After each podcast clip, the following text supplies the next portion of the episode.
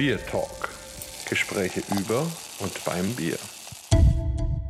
Hallo und herzlich willkommen zu einer neuen Folge unseres Podcasts Beer Talk. Heute mal wieder mit einer weiten Reise, quasi fast um die halbe Welt Richtung Südamerika. Und dort haben wir den Jonas Koberger, der in letzter Zeit auch schon in der Zeitung ein paar Mal war hier in Deutschland, weil er eben in Kolumbien bei einer Brauerei arbeitet. Und heute haben wir ihn hier bei uns. Und ja, erstmal Hallo, lieber Jonas. Und vielleicht stellst du dich nochmal kurz den Hörern vor, damit sie besser wissen, mit wem sie es zu tun haben. Guten Morgen, Markus. Ja, ich bin der Jonas Koberger, komme aus Heisendorf, gelernter Brauer und Melzer und ich bin seit 2014 hier in Kolumbien, habe die Nevada Cerveceria aufgebaut und bin hier quasi der, der Braumeister, Mitbesitzer von der Brauerei. Quasi eben schon so eine kleine Karriere hingelegt. Vielleicht mal ganz kurz vorneweg, wie kamst du überhaupt zum Thema Bier? Hast du schon als kleiner Junge gesagt, ich will das machen oder wie ging das? Ja, mit 14 in der Schule habe ich halt ein Praktikum gemacht. Das habe ich bei Paulana in München gemacht. Und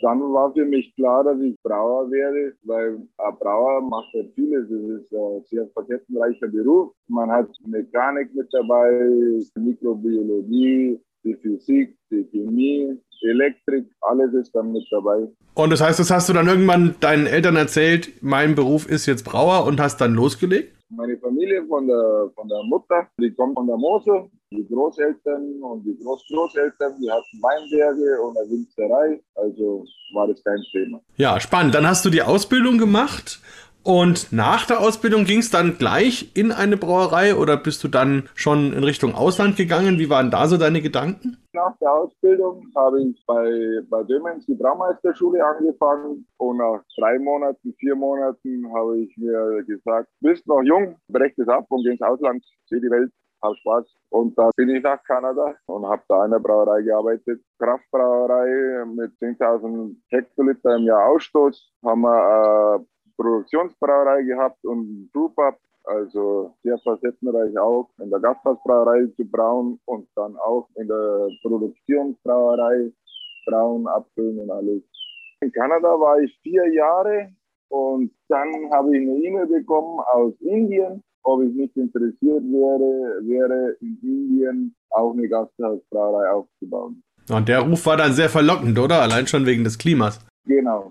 Dann habe ich in, in Kanada gekündigt und bin nach Indien. Und wie muss man sich das vorstellen, eine Brauerei in Indien? Also ja, vom Klima und von den Leuten und, und so. Da gibt es ja auch noch Bundesstaaten mit Prohibitionen. Wie, wie war das dort? Die Brauerei war ja in, in Bangalore, im Staat Karnataka. Und das waren einer der ersten Provinzen, die Braulizenzen ausgegeben haben. Das war 2013. In Mumbai gab es Lizenzen. Dann in Goa gab es Lizenzen, in Karnataka und in einem anderen Bundesstaat noch.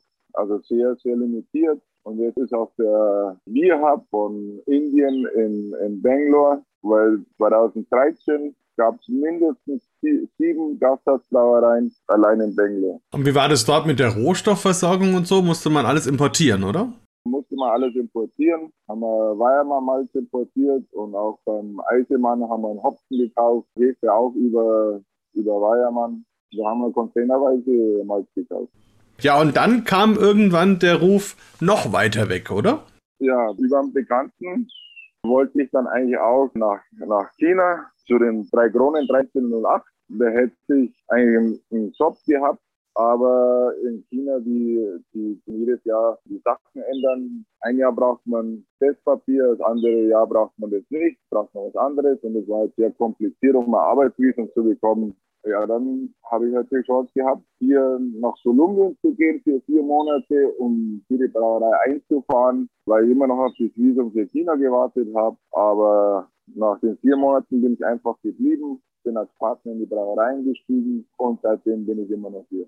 Und wie lange ist das jetzt her, dass du in Kolumbien angekommen bist? Im November 2014. Also doch schon eine ganz schön lange Zeit und hast mittlerweile dort ja auch eine Familie gegründet, oder? Ja, aber Frau, haben jetzt auch eine, ein kleines Stück Land gekauft, 10 Hektar, wo ich jetzt auch ein bisschen Landwirtschaft betreiben werde. Wie müssen wir uns das vorstellen, jetzt aus einer deutschen Sicht? Was ist in Kolumbien anders? Was sind da für Herausforderungen im Unterschied jetzt zu dem, was wir hier so kennen? Es ist alles ein bisschen lockerer vom Leben her, aber vom, vom Thema Getränkeproduktion ist ein bisschen schwieriger. das Gesundheitsamt halt in Lima und wir wissen halt überhaupt nichts über Bier und die tun halt Vorschriften machen, wie eine Brauerei muss mit Weinraumbetrieb sein, wie Medikamentenfabrikant. Und seit 2018 oder 2019 müssen wir die, das heißt auf Spanisch Bundespraktikas die Manufaktura haben. Ach, wie heißt das auf Deutsch? Sag's nochmal auf Spanisch, weil verstehe ich es dann. Buenas Prácticas de Manufactura. Das sind ja einfach gute, gute Handwerksverfahren oder so, würde ich sagen, oder? Ah, genau, genau. So kann man das übersetzen. Und es ist halt sehr, eigentlich sehr viel Papierkram, das man eigentlich eh in der Brauerei macht, aber, aber die schreiben das halt vor. Auch wie die Installation sein muss. Das muss alles leicht reinigen sein. Holz sollte man nicht benutzen, zum Beispiel für den Dachstuhl, was auch total absurd ist wo wir angefangen haben, die Straße zu uns, das war quasi eine Schotterpiste. Und wo wir das erste Mal gekommen sind, 2015, meinten die, ach, das geht, ihr könnt doch hier die Brauerei nicht haben, weil die Straße ist doch nicht gekehrt. Und da wollten die, dass wir quasi sieben Kilometer Straße kehren. Das ist ja Wahnsinn. Und es ist ja auch ein sehr, sehr großes Land. Also ich glaube so vier, fünf Mal so groß wie Deutschland. Wo bist du da so ungefähr, damit wir uns das vorstellen können? An der Karibikküste. 20 Kilometer von Santa Marta, ist die älteste Stadt von Südamerika, also die erste gegründete Stadt von Südamerika. Christoph Columbus ist quasi hier angekommen, weil wir sind hier in der Sierra Nevada de Santa Marta, das höchste Gebirge, Nähe vom Meer. Bist du auf den Spuren von Christoph Kolumbus ein bisschen unterwegs sozusagen. Ja, und als du da angekommen bist, war die Brauerei schon da oder hast du die komplett mit neu aufgebaut? komplett aufgebaut. Als ich gekommen bin, war es noch nicht mal Tank oder Stuhlhaus da. Die Brauerei ist in einer alten Kapelle. Also habe ich mitgeholfen, quasi alles zu renovieren, dann alles zu installieren, Rezepte gemacht, Sude gemacht, den ersten Flaschenfüller quasi mit Homebrew, Gegendruckfüllern auf dem Holzgestell gebaut. Kann man von der Kapelle noch was erkennen, dass es mal eine Kapelle war? Ja, wir haben immer noch den kleinen Glockenturm mit der Glocke und sogar noch die Jungfrau, Carmen heißt sie hier, Jungfrau Maria oder Jungfrau Carmen in der Brauerei. Aber du steigst jetzt nicht auf die Kanzel, um das neue Rezept zu verkünden oder so. nee. nee, und also hier auch im Dorf, das war sehr umstritten, eine Brauerei in einer Kapelle und dann, wo man das den Leuten erklärt hat, nee, das hat Tradition, die Mönche haben Bier gemacht, Wein gemacht in der Fastenzeit. Die haben ja auch nur Bier getrunken und nichts gegessen. Und dann, wo man das ihnen erklärt hat, haben die es dann schon verstanden. Und wer war so die Zielgruppe? Also gibt es da einfach viel Bevölkerung, wo du da jetzt bist? Oder gibt es da viel Tourismus? Oder für wen hat man dieses Bier erstmal, oder habt ihr dieses Bier überlegt? Wir sind hier in einer sehr touristischen Zone. Touristen und auch Kolumbianer. Und vor dem Coronavirus, unser Markt war 90 Prozent Touristen. Durch den Coronavirus haben wir also das umgestellt, haben mehr an die, an die Kolumbianer Zielgruppe gedacht. Und jetzt verkaufen wir dasselbe, was wir nur an Touristen verkauft haben, nur an Kolumbianer. Und der Tourismus, der ist langsam wieder am Kommen. Also erwarten wir da mindestens einen Sprung von 50 Prozent. Haben auch während der Pandemie schon angebaut, um mindestens zehn neue Tanks zu installieren. Vor zwei Monaten haben wir endlich einen halbautomatischen Flaschenfüller bekommen. Ja, es läuft. Ja, apropos, es läuft. Ihr macht Bier und es wäre ja eigentlich auch ganz cool, mal zu wissen, was ihr für Biere macht. Und vielleicht magst du ja mal eins mit uns aufmachen und uns ein bisschen beschreiben, was wir da haben. Dann lass mich mal kurz. Ich hoffe mal, dass das Internet bis dahin geht. Oye, hágame un favorcito. Sácame una Happy Coca del tanque número 4. Una Happy Coca del tanque número 4. Sí. Sí. Unsere Biere haben am Namen von Vögeln und Tieren der Region. Haben wir eins, das heißt Happy Tukan. Also äh, Tukan, der, der Vogel mit dem, mit dem großen Schnabel. Mhm. Das ist ein Irish Red Ale, 12% Plato, 25 Bittereinheiten, schön rote Farbe, schön karamellartig, aber auch sehr trocken. Ich habe hier die Biere ein bisschen angepasst ans Klima. Sehr bauchige Biere am Strand zu trinken, weil bei 35 Grad ist halt nicht so toll. Alle Biere haben den Namen Happy, weil Bier macht sich ja glücklich. Auf jeden ja, Fall. Auf, in Deutschland dürfte man damit wahrscheinlich nicht werben, aber in Kolumbien geht es bestimmt. haben wir äh, ein klassisches Pilz, das heißt Happy Navy. Navy ist in der Sprache von den Kogis, von den Eingeborenen hier Jaguar, also wie die Katze Jaguar. Alle Biere sind unfiltriert, schöne, schöne gelbe Farbe, toller Schaum, Aroma gehopft mit Harz und Spalt, also sehr klassisch. Das hast du jetzt gerade im Glas, das Pilz, oder wie? Nee, ich habe unser Pale Ale im Glas. Das ist ein Pale Ale auf Hopfen gestopft mit Cascade und in der Kochung schmeiße ich noch Kokablätter mit rein. Also erstmal ganz spannend, dass wir zum ersten Mal ja akustisch live verfolgen konnten, wie so ein Bier aus dem Tank gezwickelt wird. und das hast du jetzt. Ist denn so ein Coca-Blatt, also das hat ja bestimmt so die klassischen Ingredienzien, die man so kennt. Hat das Auswirkungen, wenn das im Bier drin ist? Äh, nee, weil die Coca-Pflanze ist ein Tee. Das ist wie ein grüner Tee oder schwarzer Tee und es hat auch eigentlich gar nichts mit Kokain zu tun. Das war der Grundstoff, um Kokain herzustellen, aber die Pflanze an sich ist sehr, sehr weit entfernt von, von der Droge. Und gibt es in Kolumbien sowas ähnliches wie ein Reinheitsgebot? Nein. Die Lima, die Gesundheitsbehörde, schreibt vor, dass Schwerstmalz genommen werden muss, aber man kann auch verschiedene Additionen machen, quasi mit Mais oder mit Reis aber es sollten mindestens 50 Prozent Gerstenmalzanteil sein. Ich war schon in Brasilien und in Chile und dort habe ich ja auch erlebt, wie gerade mit Früchten oder Kräutern oder sowas sehr viel experimentiert wird. Und es gibt dort ja auch dieses Chicha-Bier, dieses Urbier sozusagen. Wie ist das in Kolumbien? Gab es da eine Biertradition oder war die zwischendurch mal weg oder haben die Spanier eher den Wein da gelassen? Wie war das? Die Chicha-Tradition in Kolumbien gibt es immer noch Chicha, kannst du an jeder Ecke kaufen. 1890 um 1900, sagen wir mal so, hat die Familie Kopp die Bavaria Brauerei hier in Kolumbien gegründet. Und sie hatten eine ganz große Marketingaktion mit Plakaten und alles. Chicha macht dich krank, ist besser, ein gutes Bier zu trinken.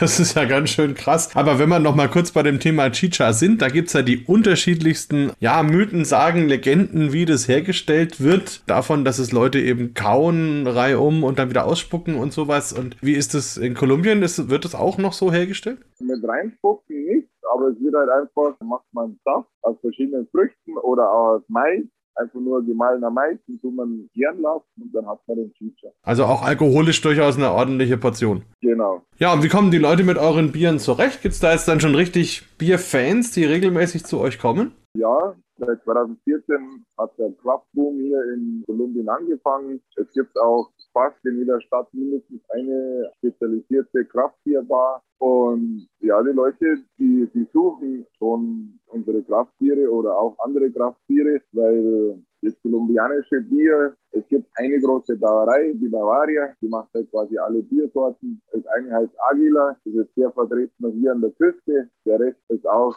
ein normales Lager, Lagerbier, 4, 4,5 Prozent, aber ein bisschen wässrig. Und die Leute sind halt einfach gelangweilt von dem, von dem Einheitsbrei und die suchen schon was, was anderes. Und wie ist es von der wirtschaftlichen Situation her? Also Venezuela geht es ja nun gar nicht gut und in anderen Ländern ist ja in Südamerika auch gerade nicht so toll. Kriegst du da was mit? Wie ist das in Kolumbien? Ist es da stabil? Doch, hier eigentlich sehr stabil. Es ist eher ein Aufschwung, weil die neue Generation, sagen wir mal die Millennium, also quasi meine Generation, die haben schon studiert, haben bessere Jobs, haben ein bisschen, verdienen ein bisschen mehr und gönnen sich halt mehr, mehr Sachen. Unser Bier kostet zweimal so viel wie, oder fast dreimal so viel wie das normale nationale Bier und die Leute doch kaufen schon viel. Und wie hast du dich mit der Sprache zurechtgefunden? Gleich am Anfang Spanisch gelernt oder kam das so mit der Zeit? Als ich angekommen bin, wusste ich genau zwei Wörter. Cerveza, por favor. Bitte ein Bier. Das war das Wichtigste.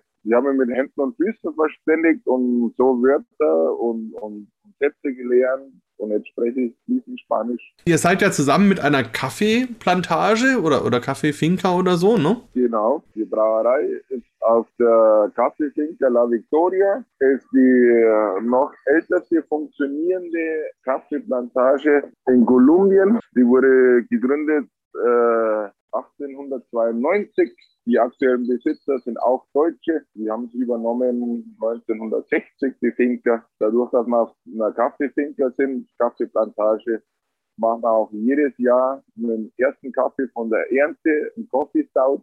Das geht ja gut, weil man hat den frischen und besten Kaffee. Und das Coffee Star heißt Happy Colibri und wurde von Ray Daniels, einer der besten zehn zum Entdecken auf der Welt, gekürt. Den Ray kenne ich, hat auch viele Bücher schon geschrieben. Das ist ja wirklich spannend. Also muss ich unbedingt mal probieren. So ein ganz frisches Coffee Stout ist bestimmt eine ganz besonders spannende Angelegenheit. Ja, und ihr habt ja auch zusammen mit der Kaffeeplantage so ein bisschen das, das Management für, für die Überbleibsel vom Brauen, vom Treber. Und da habe ich gelesen, es gibt eine große Grube mit Würmern, die das fressen. Stimmt das und wie kam das? Ja, wir haben die große Wurmgrube, weil wenn man die Kaffeekirschen erntet, die haben eine rote Schale und das muss man halt separieren von der Kaffeekirsche und die Schale. Und die Schale ist halt im Kompost auch wieder, was in die Plantage eingetragen wird. Und die Würmer helfen halt einen guten Kompost zu machen. Und deshalb tun wir auch einen Treber mit rein, um das Volumen nochmal zu steigern.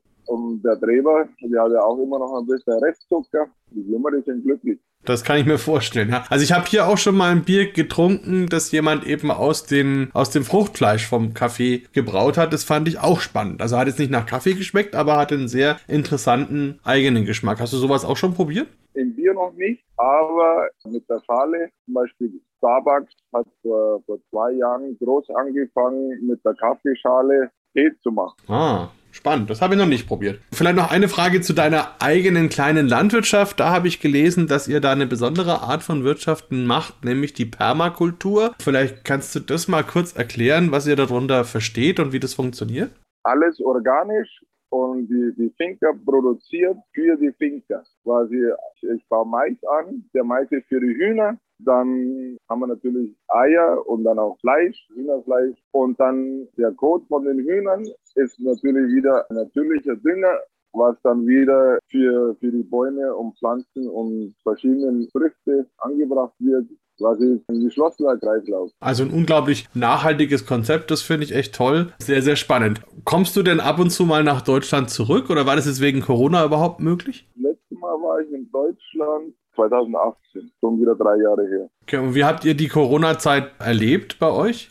Hier war auch alles wurde dicht gemacht, alles abgeschottet. Man konnte nur raus mit der letzten Nummer vom Personalausweis, konnte man zweimal die Woche einkaufen gehen. Dadurch, dass wir eigentlich am Berg oben sind, wir sind auf 600 Meter Meereshöhe, hatte man ein bisschen mehr, mehr Freiheit. Dadurch, dass ich jetzt Bier mache, quasi unbeschränkte Freiheit, weil Bier ist quasi Lebensmittel. Also die Lebensmittelproduzenten konnten ganz normal arbeiten gehen und ausliefern ohne Restriktionen. Okay, und jetzt ist das Leben aber wieder mehr oder weniger normal. Mehr oder weniger. Die Impfung, auch wie in Deutschland, wird halt im Moment sehr viel geimpft. Ich warte jetzt immer noch auf nächsten Monat zum Impfen, weil hier wird es mit dem Alter gemacht. Zuerst die Älteren und dann die Jüngeren.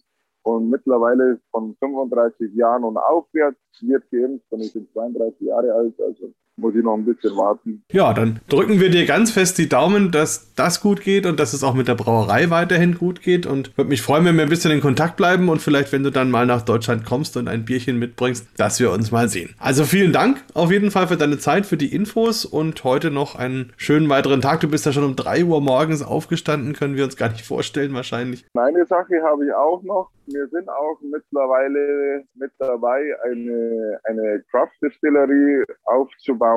Und es ist auch ein tolles Projekt, weil Kolumbien hat halt sehr viele Früchte. Und da haben wir vor, vor drei Wochen einen Mango-Schnaps gebrannt. Da haben wir auch einen Calvados mit dem Wasserapfel von hier. Der schmeckt fast wie Calvados neues Abenteuer. Also das klingt auf jeden Fall nach einem alkoholischen, aber auch nach einem sensorischen, aromatischen Abenteuer. Spannend. Also. Ja, vielen Dank, Markus. Und wir bleiben in Kontakt. Und wenn ihr nach Deutschland kommt, treffen wir uns auf ein Bier. Und auf ein Schnäpschen. also, genau. bis dann. Dankeschön. Ciao. Okay, ciao. Bier Talk, der Podcast rund ums Bier. Alle Folgen unter www.biertalk.de.